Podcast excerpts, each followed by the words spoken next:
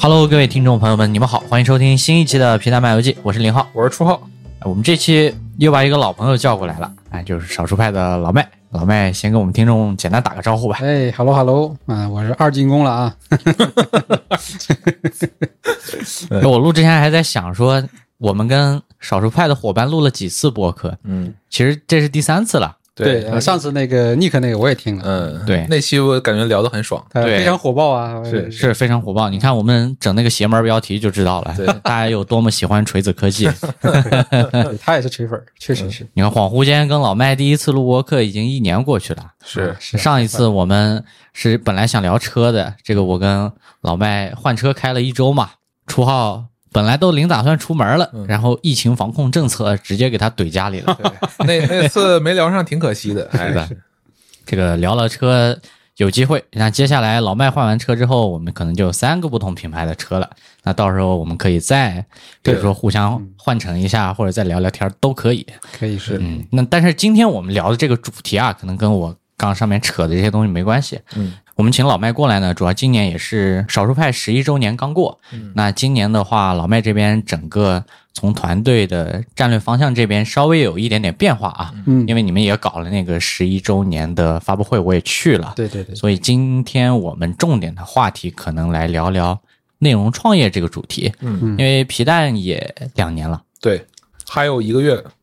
如果两年整，纪念日了是不是要？是因为我们两年前的九月十号发出了第一支视频嘛，是的，然后我们这个工作室是八月四号成立的，所以也、哦也已经两年已过。那我们今天就可能以不同阶段的内容创业的这种身份来跟老麦这边交流一下经验，或者说取取经。对对对，这个我觉得还挺值得分享一下因为今年刚好也有很多这种行业上的变化嘛。对，我觉得大家可能也有的人可能也在苦恼中，有的人可能也在这个对吧？这个忙碌中，对吧？嗯各有各的各有各的好，各有各的难。那正式聊那个之前，有两个闲事儿，我先跟老麦这边聊一下啊。嗯，第一个就是前段时间你们做了一个 Notion 的那个知识付费嘛，嗯，对，因为我其实一直想把自己的知识的数据库搬到 Notion 去的，但是每次一打开 Notion 这个软件呢，就比较头疼，就有点搞不明白它的逻辑架构到底是什么。你比如初号之前给我发了一个少南他们搞的那个产品启示录吧，对还有一个非常庞大而复杂的架构，可以把所有的知识收纳进来。但是我尝试了两三次吧，应该都放弃了。那最近又也是支持了一下这个课程，嗯，开始又重新慢慢学了。哎，老妹，你为啥要做这个事儿啊？有什么契机吗？这个事儿呢，其实从我的角度来讲呢，我们并没有说是把它当成一个很特别的事情。嗯，因为首先二一呢是属于少儿派很早的一个这种就是就是深度用户吧，或者叫粉丝。然后我就是我们中间还有过一段很有意思的这个这个故事，就是当时我去那个什么值得买做那个 iPhone 的，应该是 iPhone 十二，我记得好像是，就相当于首发的直播。然后他呢当时在那边负责这个业务，然后他就冲进直播间，拿着我们的那个杯子让我签了个名儿。这么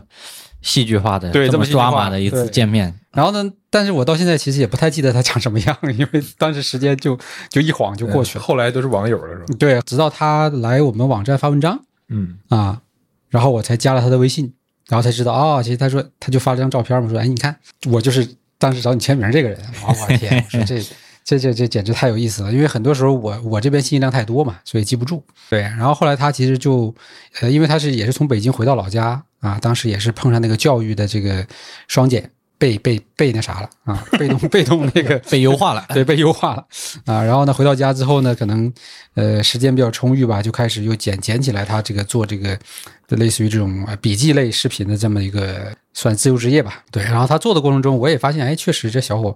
就特别的专注精深。其实跟我们常规的那种 UP 主的这个这个路径就不太一样，对吧？嗯我也可能也不切什么热点，我也不找什么所谓的就是这个这个大众喜欢的话题，专做那些特别就是只有我只有他自己喜欢的东西啊，嗯很特别。但其实反反数据反馈还不错啊。对我之前看过他那期讲那个叫 Obsidian 那个那个软件，对就是也是一个双，它是支持那个双向链接那种笔记。啊，对对对对对，那个是应该是比较出最火的那期，可能是。对对，因为那个软件之前我也关注过，就是我记得是二零年还是一九年啊，就是双向链接这个东西特别火。当时在我在少数派上看了好多人在分享这个东西，然后当时这个 Obsidian 就是很早一批支持这个这个模这个方法的。然后当时我也尝试了用了一下，然后后来发现，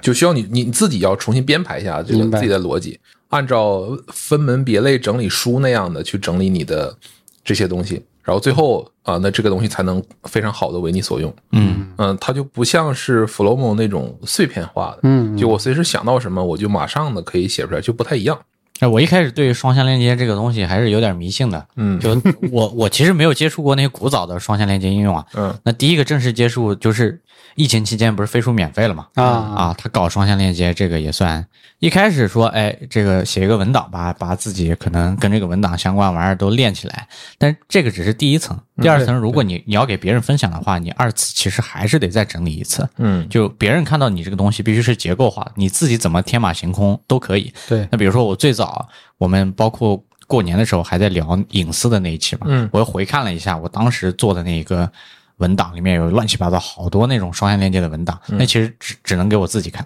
那再输出给别人的话，可能有点问题。对，嗯，对。那话说回来，其实就是因为二一这边我们俩可能就不是很了解了，嗯他是应该我听起来是非常擅长用这种工具型的软件的这种可能发烧友吧，或者说极客型的这种对。对对对对，嗯那从结果上来看，我觉得还不错呀。对，因为其实在他这个赛道上，说实在就是可能跟年初的很多大 UP 主的情况差不多，就是你不管粉丝量大粉丝小，因为你不在一些常规的商业的赛道上，所以你的这个想要去获得商业收入，或者甚至说能够平衡你这个投入产出的，这个就很难。嗯对，然后我中间其实就有跟他讲过，我说你这个切入点其实做付费是比较合适的啊，我就相当于提过这个事情。之后其实就没有太多交流了，因为我也没有时间天天去去去去跟跟这件事情嘛。那直到其实同事告诉我说，哎，我们最近做了这个 Notion 的课程，然后是跟二一做的。他说，你看众筹都已经达成了，就是我们还没有对外宣发呢，就众筹已经达成了啊，只是在会员内部做了内部的相当于认购啊，就已经完事儿了。然后啊我啊我说，哎，效果这么好吗？我说这个还挺超出预期的。然后我们才开始启动对外的全面的宣发。所以其实为什么聊这个事儿呢？这就是我认为从我的视角看，少数派可能前一个十年非常擅长的事情，嗯就是工具型的这种 App 或者应用。它的一个非常详尽的使用技巧，那这种东西到哪儿去找呢？呃，目前来看，可能在少数派里面找是一个比较好的选择。嗯是那你比如说我自己之前尝试用 Notion，我翻到教程最多的，或者说都不能算教程，算一些技巧，知乎啊，知乎可能会这类内容的会多一点，嗯但是很少有系统化的可能会这样去做事情。我我我跟你说，就是因为是我做了产品经理这个岗位之后，我才开始用 Mac 的嘛。然后当时对我对 Mac 一无所知，然后我就查有些软件要怎么用，或者说是我要想在 Mac 上达成某些功能，应该用什么软件。嗯，因为它的这个 Mac 本身基础的那个功能比较少，对，有很多 Windows 自带的功能，Mac 其实没有。然后我查，一开始是谷歌搜索，然后搜到搜到很多其实就是少数派的文章。对。然后后来我干脆就不在谷歌搜了，我就直接在少数派少数派的站内搜。是是是是。对，然后搜到一堆很好用的软软件，我到现在有的还在用。其实好像在应该在百度投知乎之前，嗯，我们在百度的权重也还是很高的。就你搜相关这些关键词啊，什么技 Mac 的技巧啊、软件工具，少少数派还是排在前面的。但后来因为百度投了知乎之后呢，他们就属于这种战略绑定了嘛，嗯所以他就就会把这些关键词都先给到知乎。但是问题是你搜到这个东西之后，你进去之后，首先它是个问题，你要在知乎的问题里边找答案，对，要检索。然后对底下的一堆答案，哪个是真的，哪个是假的，哪个是好的，哪个是编的，OK，你自己再去解决吧。但没办法，因为现在其实很很明显，就是这个是很明显的这种这种偏重啊，它不是在意你内容的这个，比如说完整度啊或者质量了，而是完全是以战略性的这种支持。现在在百度上就很难再收到，就搜我们内容可能要排到第二页了。明白嗯啊，怪不得原来我让资本又耍了一道，我都没意识到问题的严重性。所以是真的，第二个事儿呢，其实也是最近一个可能，哎，网络上有点交锋的啊，嗯就两家做。呃，不能完全叫凯夫拉拉啊，就是编织纤维的 手机壳的两个，一个是老牌的皮塔卡，对另一个叫 New Clothes，这是一个新进的厂商。嗯最近这两个厂商，反正在微博有些观点的交锋吧。嗯，那老麦这边也牵扯进去了，对啊，从我的观察来看，哎，我还看到有人在喷你，你这个 作为这个产品的代理方，怎么不能好好的判断一下这个你代理的产品说的是不是真的，是不是假的？是你从你的视角，你怎么看这个事？是，其实这个事情我觉得也是存在一定的这个认知偏差吧，就是很明显，我觉得现在大部分的这些品牌也好，对吧？可能甚至用户也好，就把我们当成一个媒体，嗯，对吧？他觉得你可能跟其他的什么 Ziller 也好啊，或者说其他的这种评测媒体呀、其实是一样的。对，但事实上我们本质上不是这么一个情况，我们其实还是一个社区，我们其实也没有去呃非常强烈的去相当于说去判断什么东西的对与错，更多的是从大量的我们认可的用户的这些经验里边去进行内容的筛选和输出。当然，我们有我们自己的一些所谓的调性和原则了，这个是我们主控的。嗯，但是并不是想去做一个这种所谓的就是叫这个这个呃判定判断或者鉴定机构啊，这个是明确的。这个之前我跟厉害我们其实聊的时候，我也有专门聊过这个观点，就大家大家其实选择是不同路径，但是很很遗憾的就是，我觉得可能就是在很多的这个品牌或者是这个呃用户眼里，我们也大家都是一样的，对吧？没区别。那所以导致这次这个事情，就是我们本身是众筹一个新创小品牌的一个非常小众的这么一个手机壳，价格也比较昂贵啊，但是呢，却让这个行业里的所谓的原来的老大觉得啊，我们是在可能比如说在挑战他也好，或者说在这个就所谓这个媒体的一些不客观、不够忠言、不不不公正，对吧？嗯嗯，然后那中间其实呢有很多私底下的一些交流和这种叫这个什么吧，就是这个解释吧。但是最终我觉得我来评判这个事情哈，就是我是觉得其实我们是挺委屈的，对，因为这件事情上其实我并没有说去什么主动的去动谁家的利益，或者说而且我自己也没啥利益，因为说实在话，那个我们其实两个品牌之间我们都没有什么正正式的商业合作，这个启动这个壳完全是我单方面拍脑袋。对吧？我因为我自己是 iPhone 十三 mini 的用户，对我想要这样的一个非常好的手机壳，所以我就安排下边人去做了这个事情，并且都没有走正式的相关的流程。老板的意志，对，但是又没想到这个事情会惹出这么大的一个事情，然后再加上可能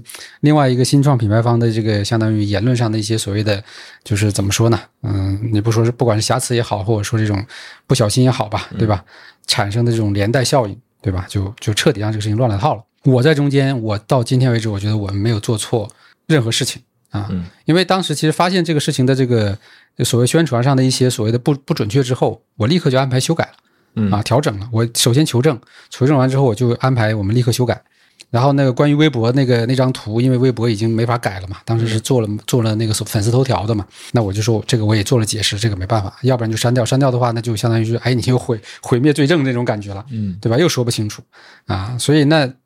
整个的全流程我们都是正常的去跟品牌方去交流，正常的去这个解释说明啊，但是我觉得还是明显的是被误解掉了。但后来其实关于就是这个参与这个事情讨论的其他的这些呃 KOL 朋友们呢，其实我们一直在观察。就如果说有的人确实在这件事上对我们有很大的意见，那我就会出面跟他解释。嗯但如果没有的话呢，我只能说我越解释这个事情就会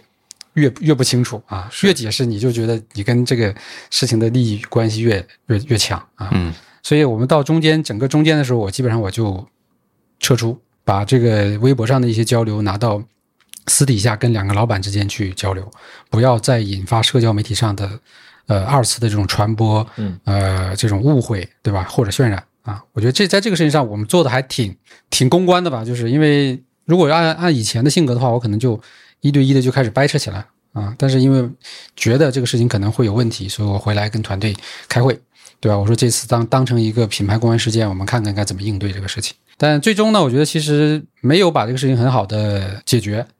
啊，还是存在这个就是存在一些没有办法去 沟通的这种误误解吧。对，但是那也没办法了，我觉得这个事情就呃只能这个样子了。但最后我得出来的一个结论呢，就是说，确实在商业社会上，当品牌之间产生竞争的时候，可能会产生的这种影响或者事件，我们是要做这种后续的预期和准备的。因为我相信，我未来还会支持很多新创小品牌再去挑战一些传统的，比如说这种领导者也好，或者什么也好，那会不会还有更严重的公关事件？这个是我觉得在这件事件里面，我要好好去学习和思考的。就换言之，你就算老麦这边这次做的是皮塔卡的一个新产品，你还是会有裹挟在里面，一样的，那可能会好一点吧。对。啊，会相对好一点。对但是如果两个品牌就是在交锋，那所有人都被裹挟进来，这样的一个就是站立场的这样的一种环节里面，对。我觉得也是有点尴尬。但是里面我我我觉得你刚刚说的一个点还是蛮重要的，就是大家对于少数派的认知认知对对也是第一个阶段，也就是说，可能前十年的那个少数派，没错。仍然是一个客观公正的输出这种工具型文章、技巧型文章的媒体。对那事实是，今天的少数派已经不是这样了。嗯他在十一年的发布会上有了一个老麦自己讲的那个从创作到创造这样一个模式的转变。那我想呢，跟产品的众筹肯定是你第二个阶段的这种战略下面去服务做出来的一件很小的事情嘛。对那所以接下来我们就聊聊今天要聊的重点，就是跟老麦这边谈谈少数派的旧十年和新十年。那过去十年，少数派给自己的定位是什么？我我说真的啊，当你换了 slogan 之后，我有点忘了原来是什么。这这个实在是太好记了，以至于我忘忘掉过去的那个那个东西了。呃，这个事儿呢，我觉得其实我们从这个怎么讲，就是还是很实在的讲哈，就是并不是说像大家想象的样子，我在十年前的那一天我就想好我今天是要做成什么样子。嗯嗯我我之前在各个的渠道媒体，或者是在我们本站我写的文章里，我也跟讲大家讲过，就是我不是这个行内出身的人，不是互联网出身，不是媒体出身，对吧？然后没有任何背景经验，完全是凭借自己的所谓的这个爱好和这种热情进入到这个领域的。嗯然后呢，那我们起家本身是一个社区，那这个过程中其实就是靠很多很多的各行各业的人和用户帮我们做起来的。啊，就不管是内容也好，还是当时的社区的网站也好，甚至于说这个社区的名字、域名都是八八十几个人的群里边大家讨论出来的。啊，我纯粹就是一个组织者嗯啊，这个就是因为前面做过一些内容，让大家有有有对他们有帮助了，所以他们认可我这个人还挺不错的。嗯，然后就就是这么简单的一个过程。所以其实这个事情我们本身底子就是这样的，就是一个共创的这么一个社群的概念啊，就是从最起步的时候，然后也是因为这样的一种状态，让我开始对这个做这个所谓的这个互联网社区的创业产生了这个真正的冲动。因为以前的创业呢，我也写过一些什么其他的商业计划书，比如说。呃，第一个商业计划书是如何做一个按摩中心，对吧？我还给它起了一个很好听的名字，叫回春堂。怎么有点回春堂怎么有点看漫长的季节那味儿了？哎，对，然后还有还有手写版的商业计划，对吧？那这应该也垒了个几十页。那那那那那那是一种创业，但是那个东西说白了，它更多是想去从赚钱的角度，嗯对吧？去做的一个生意。但后来其实当我这个社区做出来之后，我才找到了那种非常强烈的那种所谓的叫什么使命感也好，或者说觉得哎，这个就是一个我想把它做一辈子的事儿。所以是这么一个起起步就是这样的一个情况。但是社区做了三年之后，你会发现，嗯，挺开心，对吧？呃，人人大家对你也挺认可，但是怎么赚钱呢？对吧？活不下去啊，这是一个最大的问题啊！不管是社区里的人，他也获不到什么实质利益，我自己也很也很惨，顶多那个时候顶多就是做点这个什么水货的团购，就是行货你又做不了嘛。第一，你也没有这个渠道，你没这个资本，你只能从华强北对吧弄一点这个 水货啊，就是价格便宜啊，然后赚一点收利润和差价，动不动还可能把这个货就被被中间的那个中间商给吃掉了。所以就是这个东西就是无奈啊。那后来才发现，就是说你还是得切到一个传统的行业里边去，然后呢，先在这个传统行业里边站住脚。什么传统行业呢？科技媒体。所以这其实就是少儿派起步定位为一个高品质应用推荐媒体的一个原因啊。因为当时这个事情是你能切入你想做的事情，同时成本最低，同时呢，就是说这个最容易做的嗯这么一个事儿。所以这个其实就是第一个三年少儿派的 slogan 叫高质量应用推荐媒体。然后呢，那个时候其实主要就是推正版付费软件啊，然后呢推荐这些东西，同时呢，呃，从第一年的编辑撰稿的模式转成第二年的这个作者公稿模式，它是它是这样起步的。那个时候少数派的另外一个外号就出来了，就是苹果派。对对对对对对啊，因为那个时候你们的很多所有的几乎所有的内容吧，都垂直在苹果是的，是的，是的，是的，嗯对。那这个东西呢，我觉得也是一个自然选择嘛，因为当时苹果的生态是最好的，嗯安卓那个时候还还都是一些什么框玩框架呀，玩什么魔改的那个状态。嗯我们也有一些出名的文章，对吧？像前一阵子测脸君，测脸君不是还发了一张那个当时那个做编辑时候我们给他设计的那个什么考核表嘛？嗯，对，然后是什么什么。嗯，多少阅读量，多少的那个那个互动量，然后最终给他打了多少分儿？十年前的，对，然后就是那个时代吧，然后一切其实都是都是从零开始，你也不知道该怎么运作一个媒体，你也不知道该怎么给自己定位，怎么宣传，反正就是先做内容嗯啊，傻乎乎的。这个刚刚是老麦聊的自己的前三年嘛，可能慢慢把少数派的定位梳理清楚了。嗯，哎，你最近看的一篇少数派的文章或者内容，你还记得吗？我最近我我一直都都看那个少数派每天推那个科技头条，啊 拍早报是吧？对 对，拍早报是看有啥漏掉的信息是吧？是是是，确实有有一些东西平时没有看到的。这个这个事情其实也值得聊两句，就是拍早报在曾经很长一段时间，我们是停更了，应该一年多。嗯就在我们的印象里面，我觉得这种资讯并没有太大的意义和价值，因为它基本就是一过性的嘛。嗯，对，但是你看它对用户来说，它就有它的意义和价值，是甚至很多人把它当成一个习惯，就是我每天上班必须得刷到这个东西，我才觉得、这一天是开始了。对 所以就很很神很就是很神奇的一些一些故事在里边。对，就早报的媒体，你总得挑一个。对。比如说，我看现在我看多的，除了少数派的这个，还有就是艾菲尔他们做的那个，对。这基本上是我每天简短的获取一下科技资讯的对。两个必备的来源。对。另一个其实，哎，这个老麦在我就不好意思说啊，我最近这个 A P P 打开的频率变少了，啊。是因为我在你们 Telegram 的那个频道看的会比较多。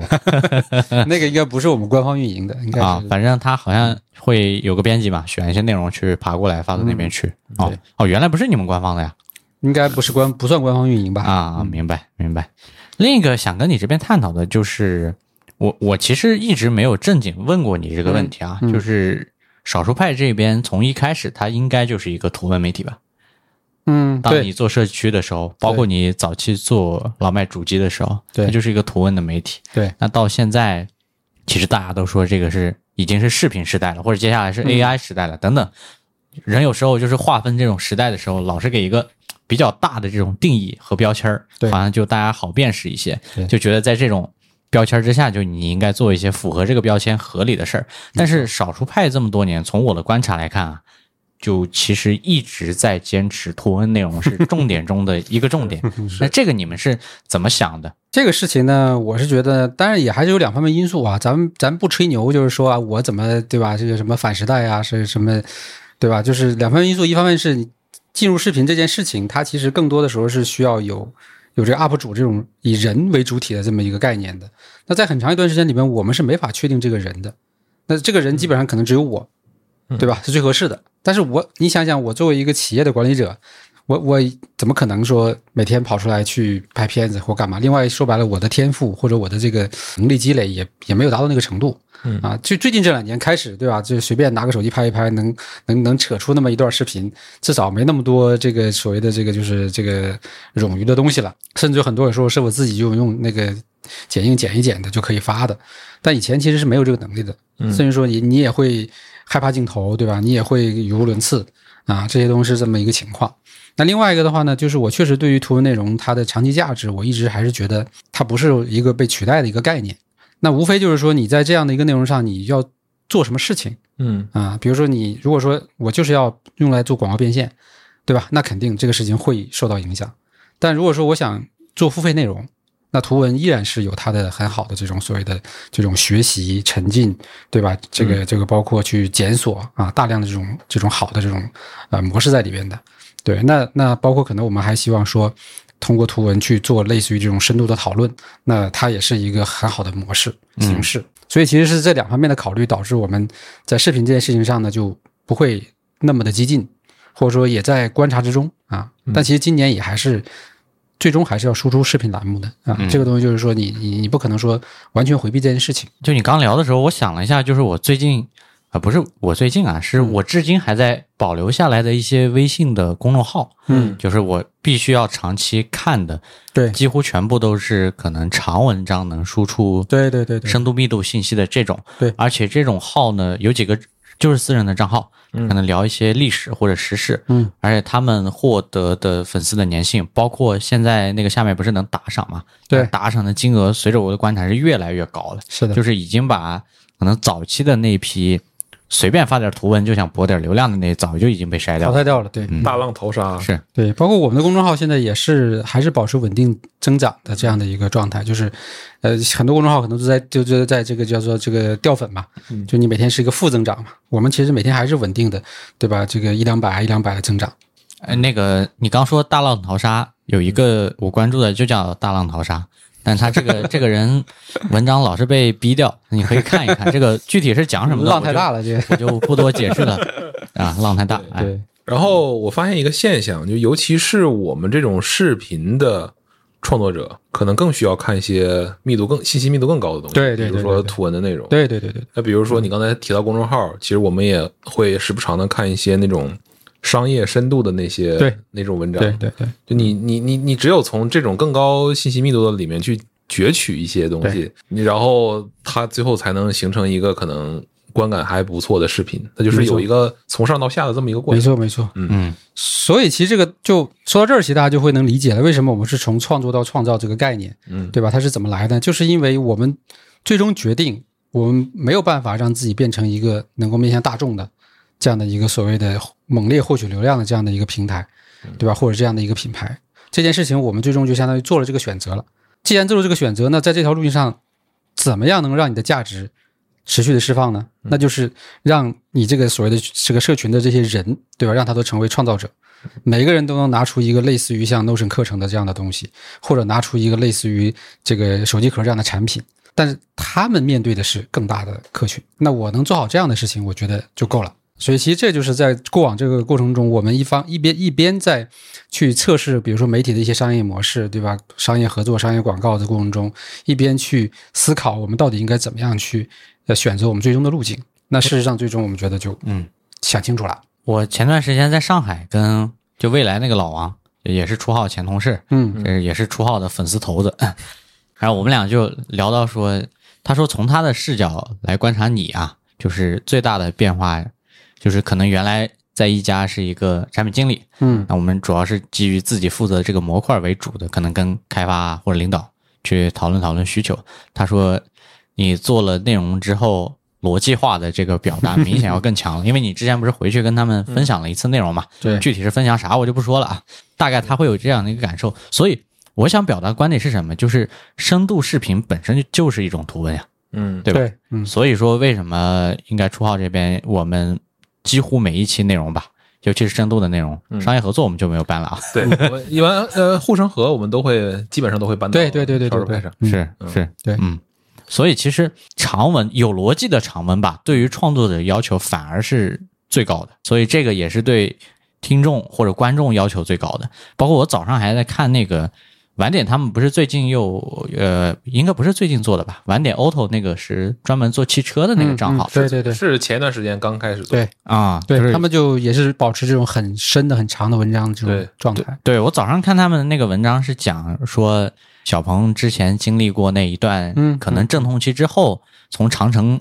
过来的这个女性的这个总裁，嗯就接管之后讲一些，就他过来的整个战略的变化那些调整，我就不细说了。但是有一些细节，你就能能从那个长文里面获得。比如他说一个什么事儿，嗯说这个王凤英在小鹏的 G 六上市之前做了一个动作，是把这个车的名字从 G 七改到 G 六。哦啊，说为什么呢？嗯，因为这个车他们一开始就是卯着二十万的定价去的，嗯。他认为 P 七这个产品是要比高端 G 一点。六高一点的，嗯。它是有这么一个定位在的，所以他说服团队在上市前的某一个时间节点改成就把 G 七改成了 G 六，也就有一些这样的小故事。那虽然可能对你理解这个事情本身没有那么大的帮助，但是这种哎一些小细节的信息，就往往藏在一些很长的文章里面，对对对对或者很长的视频里面，让你去发现。对对，这个是我想表达的一个观点。这个我觉得你你想想，就是今天我们怎么怎么说呢？就是我们大家会觉得很焦虑，或者说我们很就是呃这种在就是所谓的收获感、成就感这个层面上就会非常的弱。前提就是因为你大量的这种零碎信息。那你比如说这个小鹏这件事情，对吧？那呃，一个一个所谓的这个职业经理人空降到这边来之后，我们可能如果从一些所谓的奔着流量做的内容去看的话，大部分都会去分析一些什么背后啊，两个人要这个吵架啦，要这个争权夺利啦，对吧？搞一些很多这种激发你情绪的东西。看完之后呢，你没有任何收获，对吧？但是像晚点这种东西，你就可以从过程中第一个了解这个事情的真真实情况，同时你在里面你可以学习到很多东西，是。对吧？你自己如果遇到这样的事情，你会怎么选择、怎么判断，对吧？同样的企业或者同样的这个经历，对我觉得这就是就是很很长文很重要的一个价值。是因为所有的事情，不管是人也好，还是一个事情来讲，就你的现在是你过去一切的集合嘛。因为我早上看那个文章，他就会讲王凤英一开始在长城是怎么把那个事儿做起来的，对。就你更加能理解他，不管是到小鹏还是他中间创业的那段时间所做的事情的意图和出发点是什么这个反而或者说往往是长一点的东西才能带来的价值，而短的不能给你。对，就这个，就这个这个内容的完整性，这东西很重要。其实说回来，就是当时这个前面讲到这两个手机壳之间这个事情，后来引发这个类似于这种全网的这种所谓讨论事件，还是就是因为小小厂牌的这个老板发的那句那个文文案中的一段一句话，嗯，大家都是在截这句话去传播，但是前后文对吧？包括这件事情到底怎么回事儿，没人在意啊，所以就就导致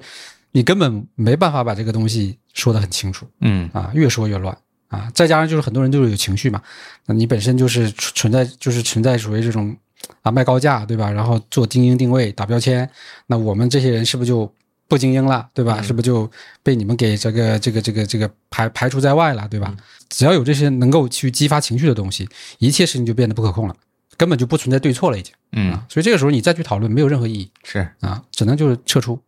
但是当然了，我们也没有说短视频就完全的是糟粕或者垃圾啊，没有这个意思。虽然大部分是糟粕和垃圾 啊，这个我立我还是有立场的啊，我不是一个客观中立的人。短视频我也开始做了，就它也有它从形式上的价值吧，嗯算是。因为那个你们做会员，其实是在算是旧的这个十年里面开始做的。对我，我想我想问问你们当时这个部分是怎么去思考的？会员这个事情呢，其实首先前面的话，我们大概做了两季官方的付费栏目。嗯，那个时候虽然说没有现在这个会员这么贵，但是也是两百块钱一年的这个级别的。嗯，在在那个时候呢，其实我们是完全以内容作为一个这个，就是完全是专属内容作为一个核心的这么一个卖卖点来做的。那这个时候呢，我们就会发现这个事情处有很大的一个瓶颈啊，一个是内容生产的瓶颈，另外就是可能用户群的一个瓶颈，始终可能只有一小部分人，对吧，愿意来参与这个事情。那同时的话呢，生产的人也很痛苦，嗯啊，因为这种内容说白了就是就是要非常的那种即刻，非常的精深啊，所以这条路走不下去。但是呢，我们是觉得就是说，怎么样能跟我们这些核心用户产生真正深度的这种交流？除了会员这个模式，对吧？没有找到更好的方式。所以其实我们就还是希望说，通过会员的这个服务，把我们认为真正能够跟我们一起去做共创的这波人，把它能够更具象化啊。所以其实会员本身我们做的时候，就把作者、把开发者，甚至未来把一些小的品牌主，我们可能都做好了这种区分和这种类似于标签化的东西。嗯对我们希望说，我给你建立一个呃高质量的交流的圈子啊，大家这里产生碰撞，然后我在中间呢会起到一个撮合，对吧？或者说这种叫什么赞助支持的这样一个角色。嗯，所以他会员最终的一个目的是这样的。对，从那个时候就想好你后面可能要做的是一个平台了。对，是的，嗯，嗯，就他相当于是为这个共创这件事情做的一个前期的准备。是的，哎，我觉得从我的视角来看，就关于社区的这个定义，你们今年有个事儿，我感觉做的特别对，嗯，就是不要在飞书里面弄那个社区了。对、你们终于下定决心在自己的 App 里面搭了一个会员社区。嗯虽然之前那个飞书那个社区，我有时候也会看，但是总感觉那玩意儿有点割裂。就它虽然是少数派会员体系的社区，对，但是大家又要哎，好像又迁移到另一个东西里面去。虽然飞书本身也是个效率工具啊，嗯但是就是没有这种打开的欲望，你懂吧？对，就这个事情，它是永远都会有两个视角的。因为从用户的视角来说，哎，飞书方便好用，对吧？产品完善。然后呢，我上班时间我用飞书，我在旁在旁边聊天，甚至于说你摸鱼都不不不被感知嘛，嗯对吧？所以就从从用户的角度来讲，它的这个体感是特别好的。所以大家当我们说要迁移到自己的社区的时候，其实有一有很大一部分人是觉得不习惯，对吧？甚至说我可能为此不再续费。但是从我们的视角度来讲，我们要继续做共创这件事情，我一定一定要是要在自己的平台去做，比如说身份的识别，做这种这种这个叫各个模块的这种这种强强组合，对吧？标签化、检索，对吧？一切一切的东西，这些东西我是在飞书里不是无法去完成的，甚至于说可能飞书随时可能停掉这个功能，嗯对吧？你一切一切都归零了，嗯，对吧？所以就必须得自己做啊。而且这个东西对于我们来说，你想想我们的产品团队是多么的 薄弱和紧缺，对吧？就我们是一个岗位一个人，前端后端，然后设计师、产品经理，对吧？再加一个这个 iOS 开发，还外加一个安卓外包，嗯啊，就是就是最基础的这个岗位。但要做这么庞大的一个产品，还要保证基本的这个交互里体验到位，前台后台其实是已经很很很超纲的东西了。所以，但是呢，必须得这样做。所以，其实这个过程中就是有很多这种，不管叫少数派的选择也好，还是艰难的选择也好，以及你要面对的各种的这种问题也好，那你要想清楚你的核心的目的是啥，对吧？你未来到底要做啥？这个就是关键点。不然的话，就很容易随波逐流。大家说要这样，那你就这样啊；大家说要那样，你就那样。最后发现都自己不知道走哪去了。iOS 开发，安卓外包，等级一下上来了我刚。才我刚才就想说，啊，这我要是个无良媒体，我就只截这句话，我说这个少数派一点对安卓的用户都不尊重。呃，这个地方我也可以再解释一下啊，就是我们安卓客户端还是用了很先进的 PWA 的这种封装技术啊，能够很好的适应各个这个系统的这种所谓的兼容性啊。当然，就是它从原生交互体验上来讲，肯定会要弱一点，但是从作为一个内容平台来说，它就够用了。嗯啊，而且其实它它便便于维护啊，就是甚至说我都可以做到一些热更新的这样的一个能力啊，要不然的话，你想想，你要是为每一个系统去适配，对吧？去做原生开发，估计没个三五个人，这个事情可能是搞不定的。是啊，那那我只能说放弃 iOS，放弃安卓用户了，就是 更惨，你知道吗越？聊越邪门了，直接用网页端去吧。是啊，就是只能这样。嗯嗯嗯，好，那刚好就是第一个，其实十年少数派为什么会变成这样的一个状态，我们也基本上聊的比较清楚。其实老麦之前做客过其他一些不同的对栏目，我我也我我我听过好好几个版本了，因为我为什么我刚才是啊，他在说商业计划书说那个按摩的时候，我乐，嗯。可能给这个没不知道老麦之前背景的人，在这个观众朋友们再解释一下啊，听众朋友们，嗯，就是老麦之前来深圳第一份工作就是按摩，在按摩，中医按摩。对，对，所以提到这个事儿，我们就感觉很有意思。嗯，好，那我们聊回来，那那个从少数派的第十一年往后走，嗯。那我前面也讲了，老麦他提了一个这个叫定位吧，算是嗯从创作到创造，对。那这个其实不引不仅牵引着他们团队的方向，也是给嗯、呃外部的视角，我们作为观众或者说作为用户来讲的一个新的定位。嗯。那在正式聊这个部分之前，呃，我想问一下老麦，这个我上次你那个十一周年发布会的时候，我去晚了。这个不好意思，没听到你的演讲。你当时还跟我吹牛逼说：“哎，我把我要把这个录个像，整个 U 盘发给我。这个 U 盘怎么没给我？” 我就今天你到了，我就刚好问一下，这个咋回事呢录？像还是真有，但后来就就真的没没去整理了啊，啊。对，元素还是一直在的。行，哎，呃，到到时候这个事儿不要搁了，把录像发给我，U 盘我就不要了。啊可以可以，嗯，对。但那场会其实我们还是比较有明确的倾向性的，就是我们基本是还是 to B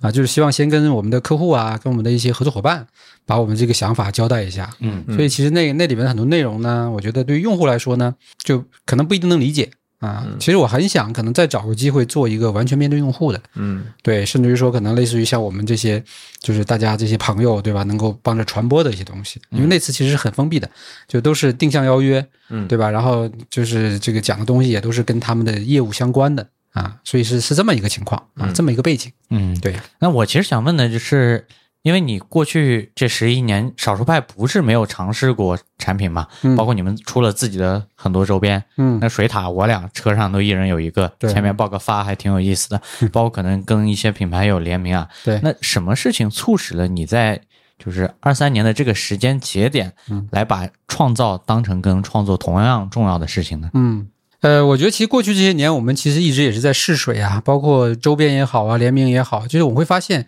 其实呃，品牌中，尤其是中小品牌，它在往上上升的这个过程中呢，其实是缺少一个一个一个关键节点的，或者说缺少好几个关键节点。我举个例子，比如说品牌定位的问题，比如说这个在产品的这个功能完善之后的这种，比如叫这个设计感的问题，或者说一些文化内涵的一些问题，这个时候其实对于品牌本身来说，其实他们就很难去搞定了啊。但是对于我们来说呢，我们其实又很擅长。啊，包括可能比如说早期的一些用户的这种调研呐、使用体验呐、对吧？这个有效反馈啊，对吧？这些都是我们过去一直储备去做的东西。然后呢，我们就在过去这个疫情期间，我们就拿着这个能力跟一些品牌做了一些测试，对吧？包括我们的充电充电头也好啊，包括我们的这个这个键盘也好。那事实证明，其实能做到一加一大于二的效果，在双方都共赢，然后用户也很开心，嗯对吧？这一点其实是让我很惊讶的，就是买到我们这些产品的用户，他会自己非常开心的去晒这些产品，在小红书，在就是我们原来提小红书，我们都没没打算做的，但看到用户太多在那边去晒东西了，那你说你没有官方号也不好意思，对不对？所以就开了，然后发现其实也挺好的，就是这个离开我们现有的这个圈层，看到更多的用户对我们产品的喜欢，嗯，对吧？包括那些水塔，他甚至说不知道这是少派出的，但他就是喜欢啊。那其实这个时候我们就发现，哎，这件事情其实已经有这样的一个苗头了，而且成熟了。那另外一个就是说，呃，到了二三年之后吧，就是其实我们原计划是可能在二零年就陆陆续续开始往这个方向去发力的，但是呢，那不就对吧？赶上这个特殊时期嘛，对吧？那大家就只能说先先苟住，呃，就三年当一年过吧。嗯 今天我们其实还在聊，就是感觉怎么这这三年就是记忆比较少，对。然后那那那那那到二三年，我觉得就是一个就没没有什么障碍了，或者说也没有什么不确定的东西了，就就就放手干呗。啊，就这样的一个想法，所以把过去的这些、这些所谓的呃计划，还有包括案例，就全部都整合出来，然后明确这么一个方向。但其实回到落地本身，还是要一个案子一个案子做，嗯啊，这个其实还是实际的问题。哎，我还是蛮想听你讲讲，就是你这个计划，就是呃，我当时在那个十一周年发布会听到了最后一点点尾端声啊，对尾声，你讲的应该是一个共创的这样的一种模式，对比如说。我们的听众朋友里面有这种产品创意或者产品想法，对他没有办法自己落地的，那他怎么通过少数派的这个新的平台去尝试给他落地呢？就是如果说要跟少数派他具体合作这么一件事儿，嗯那这个人应该怎么执行呢？嗯，现在我们大概可能会把这个东西，我们现在其实也在这个分类梳理啊，因为每每一个项目的背景不同，有的是个人对吧，或者是个设计师对吧，或者是一个就是个人的这个叫博主对吧？那他有他的一些想去创造的这种需求，有的可能是这个三五个人的初创品牌。这个东西可能还没出来，那可能还在这个打磨当中。有的就是已经有一个成品了啊，但是它可能呃需要更多的这种，比如说传播资源呐、或者说这种就是创意创意设计能力啊。对，所以我们也针对不同的项目再去做这样的一些这个叫不同的匹配。对，然后那这里边，首先我觉得从类型上来讲，我们大概还是明确会分三个类型，对吧？第一个就是内容共创，这个其实是我们过去积累了很多年的东西。那类似于这次 Notion 这个情这个这个案子，嗯其实就是一个典型内容共创啊。然后我们就觉得说，在以往的话，其实我们一直是在少儿派内部来去从头孵化作者，从头开始去给他做付费内容啊。其实每一个作者基本上都能收到大几十万的收益了，只是这个东西一直没有公开过。嗯啊，只是这次 Notion 我们是把那个付费的进度条展开了，大家一看到哇，这个这个五万、八万、十万、二十万、三十万、五十万、六十万，大家就会觉得很惊讶。但其实我们倒也没有说那么的惊讶啊。嗯，但这次不太一样的是，我们找了外部的作者，他虽然跟少派有一定的关系，但是他是在外面生长的啊。然后回到我们的平台，我们来帮他运作这个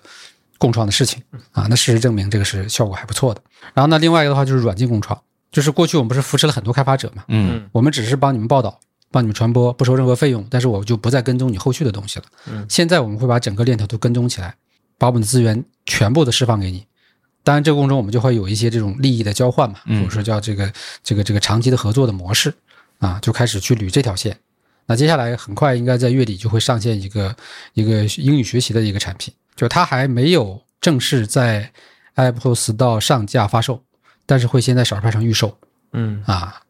然后我们会为它做周边，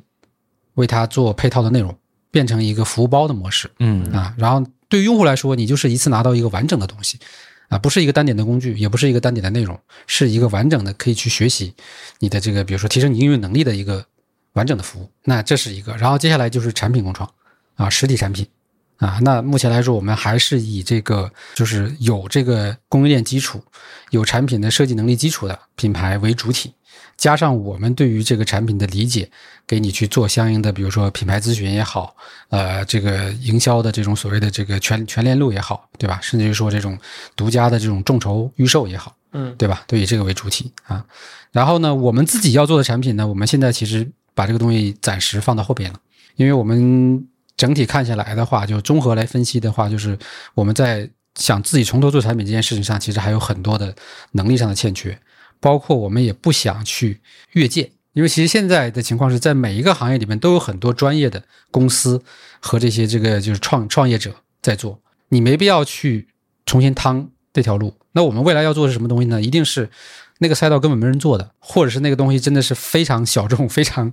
少数派的东西，嗯，有可能我们会去从头做这些事情。我们大概现在目前是这样定义的。我问这个问题也是给两个皮蛋问一问，对，看你因为们属看你们把自己对标在哪一个层面 啊？嗯，那有了今年这个变化之后，因为原来毕竟其实少数派不是一个媒体，是一个社区，它只是披着一个媒体的壳。对这个是我的感知啊，对对不一定对哈。对，你会从商业化的角度考虑这个事情吗？嗯比如说商业化或者说产品化，嗯，这个事儿本身是不是说做专业内容或者做内容的团队嗯要把自己的规模扩大的唯一解？就从你的视角怎么看这个事儿？呃，规模这个东西呢，我觉得倒可能不不是一个绝对的东西，绝对的关键吧。关键的可能还在于你的影响力和公信力。这件事情，我觉得还是最重要的啊。因为呃，我们之所以这样选择，对吧？其实我们也是去想找一个可持续的商业模式。那你说，如果说纯纯从一个这种所谓的流量平台或者那种媒体的角度来讲，其实你最终都是会遇到这个这个商业瓶颈的。嗯那你做媒体，那你就是你的这个能够服务甲方的这个数量啊，以及你在内容上能够让渡的这个这个这个线条啊，你让渡的越多，那你可能面对用户你就给很难给他提供更多的这内容价值了。这件事情是一直都没有解解开的一个东西。那我们包括在二零一七年的时候，对吧，产生的这种所谓内部关于商务和这个内容的斗争，对吧，导致的整体公司结构的变化，对吧，导致的很多很多后续的问题，那其实都是所谓的这个汤坑吧。那这件事情我们也比较明确了，也看到很多的前辈，对吧，前赴后继的把这个路给你呈现出来了。那我们觉得我们没办法再去走这条路啊，也不想，那就要找新路啊。那新路的话，我们觉得就是，哎，我能够有一条共创的这个核心业务线条，能够持续的为用户提供有价值的产品。那同时这条链条呢，能够又能够养活我自己，那保持我核心内容的输出，同时你又能够维护你很好的品牌的影响力和公信力，去跟大品牌合作。但是在这个过程中，我就有更多的话语权和我的这个价值的差异化。这个事情其实是是是是，呃，我们相当于说，就是选择最终这个共创路径的核心前提，嗯对吧？你要一要做一个可持续的商业模式明白？啊、而不是杀鸡取卵。但这中间的选择痛苦，对吧？那就只有老板自己知道了。那这儿我就有一个问题啊，因为这个问题也困扰了我很久。就是咱说那个想要做一些产品，或者说想要往外发散一些东西，嗯最后是想要服务于说你能够做更好的内容。那这里面就有一个非常矛盾的地方，嗯就是如果你能够把产品这个事儿做得非常好、非常出色，那你为什么不就一直做这个呢？我是这样觉得，就是这三种共创的东西，它的这个价值不同。嗯呃，内容这个东西呢，就是我可以把它当成一个产品，但它可能对于用户来说，它就是一个比如说提升啊、学习啊，或者说增长你的见识的东西。但产品呢是可以摆在你的桌面上啊，或者说揣在你的兜里啊，对吧？解决问题的东西。对它它们之间的这个最终的一个所以所谓的价值和目的不同。嗯啊，然后内容这个东西，因为我们已经做的很好了，有这个基础，那你不管从商业的角度来讲，还是从这个这个业务的角度来讲，我可以持续去做。嗯，同时内容本身跟产品共创它也是一个相辅相成的一个关系。我举个举个例子吧，比如说我们当时做麦金塔那个充电头的时候，如果现在有人买了麦金塔充电头的话，你去扫啊，不管是我们的版本还是闪击的版本，你去扫后边那个二维码，充电头背后那个二维码，那打开的是一篇文章，哎，我还真没扫过呀。而且那篇文章是我们把它做成了一个电子书、电子书的方式，就是你可以一页页的翻。那篇文章是什么呢？就是整个麦金塔电脑的发展故事。这个其实就是我们我们一个很资深的一个作者，我们去跟他约的这个稿子，并且把这个内容梳理好的。那你说这个彩蛋或者说这个东西，包括在宣发的时候，我们是以以这个文章作为主线的。嗯啊，最后才提到说我们做了一个产品来致敬麦金塔，所以你内容必须得保持你持续的这种竞争力和你的这个这个深度，你才能保证你产品共创的时候，你能够做出独家的对于产品的理解，对于传播这一块的深度影响力。要不然的话，你就是一个众筹平台嘛，你就是只是一个类似于海外的，或者说类似于原来淘宝、京东的东西。这个东西说白了没有什么核心竞争力啊，你就搭一个交易平台，然后大家反正自己来刷单就行了。我们不想做这种事情，没太大意义。从这一层上看，其实集合跟少数派还蛮像的，非常是的是的关注的领域不一样是的，啊。包括那个上期不是咱们找了 Tito 的任宁过来聊天嘛？嗯，你看他们那个耳机里面也有一个画册，他们跟集合一起联名策划的。是是，我都看到那个，对，对对对，为什么要讲这些事情？对就像何同学之前早期有个视频，他说他一开始看彭林的视频的时候，说明明就是个耳机，他为什么要讲那些感性的事情？就是为什么要做多一层跟产品本身可能并不直接相关的东西？嗯，那那个东西可能就是内容的价值。这个也是我们对于未来消费的一个预判吧，就是当你的这个所谓的物质极大丰富，你的供应链、你的产品能力极极强的时候，那其实大家更多消费的就是这种所谓的情绪上的、呃内涵上的，对吧？内容上的、调性上的。但在这件事情上呢，很多的这种所谓的传统以工程师也好，或者产品经理起家的这些这些这个中小品牌，它是欠缺的。它天生就是一个很直的思维啊，我可能就做功能，我会就是做参数，但这些东西在今天其实并没有很好的这种就是市场化或市场传播的能力了。那我觉得我们是可以赋能这件事情嗯啊，然后大家一起去把一个本身就很不错的产品做得更有趣一些、更有意思一些。就包括我刚才给你偷偷给你看的那个东西，对吧？我们保密的，那其实啊，我什么都不知道，没看。对吧？也是这样的一个一个含义，而且品牌方其实也就是看重我们在这一块的点和能力，对吧？强力的来找找我们，希望做这个事情。是，所以过去十一年少数派的积累其实是信任。从我这一侧看，没错，我上次跟老麦开玩笑说，我说有的人说那个少数派不是一个社区或者媒体，是一种邪教，因为你走到哪儿都能看到，哎，你突然不认识的一个人。上次我我们跟那个哥们儿吃饭，他也没有跟老麦接触过吧，嗯，就背后是的，弄一个那个老麦的那个那个那个支架，是的，瓷器的那个支架，嗯。也包括那个我有一次印象特别深哈，就是参加那个上海的苹果组织的那个播客的相当于一个课程，嗯嗯嗯，好多人看到张议员坐在那的时候就说：“哎，你是少数派的吧？哎，你是少数派的吧？”然后我一开始我我都没仔细往那边瞅，我说这咋回事呢？只听到声音说怎么这么多人认识议员啊？这变成个大明星了。原来一看就是那个就这个衣服，嗯，对就这个衣服后面不是有几个小人？你们不是做成贴纸了吗？对对，我包括好多人电脑上多做一点，贴贴的这个东西，是包括我现在是不是也贴了？对，不好意思，我抠了 完了露馅儿了啊，最近要拍东西啊。啊，话说回来，还有一个事儿，我蛮想跟你聊的，就是今年你们做的那个线下的空间啊。嗯我们之前我跟初号录播课的还聊过，就是销售空间的这个概念，嗯就也聊了聊星巴克啊，也聊了聊可能呃苹果的直营店啊等等类似吧。就这个你们又是咋想的呢？因为你们开的那个，说真的，前海那个地段儿应该挺贵的吧？不是不是挺贵，应该很贵吧？因为我没去过，看着规模还挺大的。就这个事儿，你的初衷又是什么呢？呃，这个事儿其实要说回最开始的那个初心，呃，就是大概在二零，我想想，应该在二零零九年的时候，呃，我们相当于把主机社区搭起来之后，嗯。就是整个进入到一个非常繁荣热闹的一个状态。就那个时候，我还记得我就是在南山的那个，因为我们那时候办公室在那个新豪方大厦，就南头的那个春花天桥那里，嗯，然后我就走在那个天桥上，突然之间冒出来一个对未来的那个憧憬，啊，这是二零零九年的时候啊，其实到现在这个东西还是很清晰的。就是我说，哎，我现在能够通过互联网把这么多有意思的人聚在我的这个线上了，未来有没有可能大家聚在线下？我是我是希望说，我最终做成的一个终局的状态，就是可能我们有一栋楼，这栋楼呢，比如说最顶层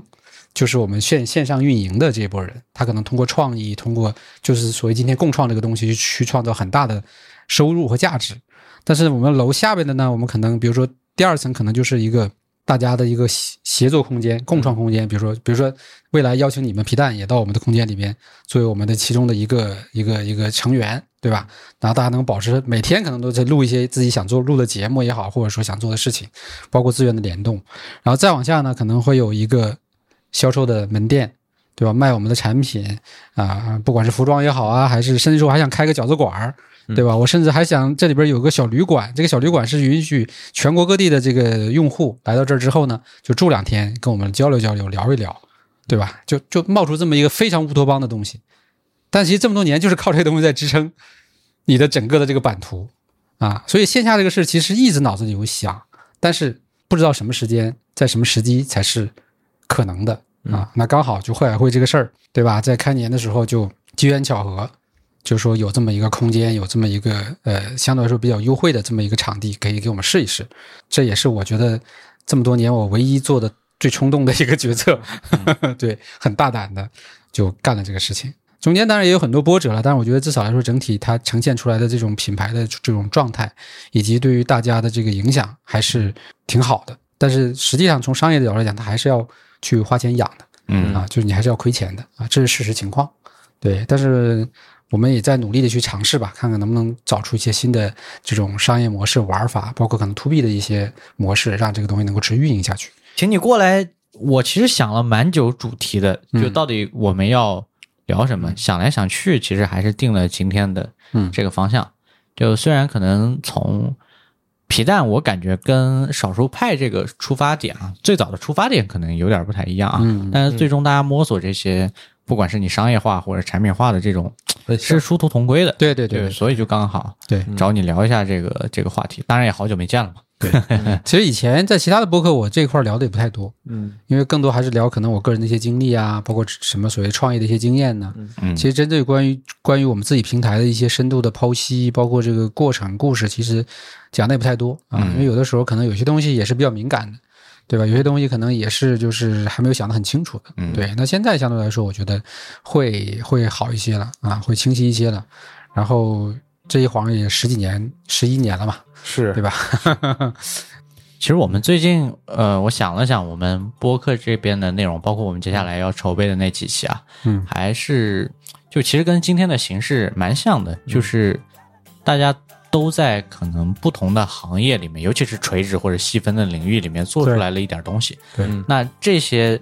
很明显，他们的小小的这种成功被大厂的声量盖过了，嗯但实际上不妨碍这里面是有一些有价值的信息的。嗯。那我说这个意思呢，就是说大家敬请期待下期的皮蛋漫游记。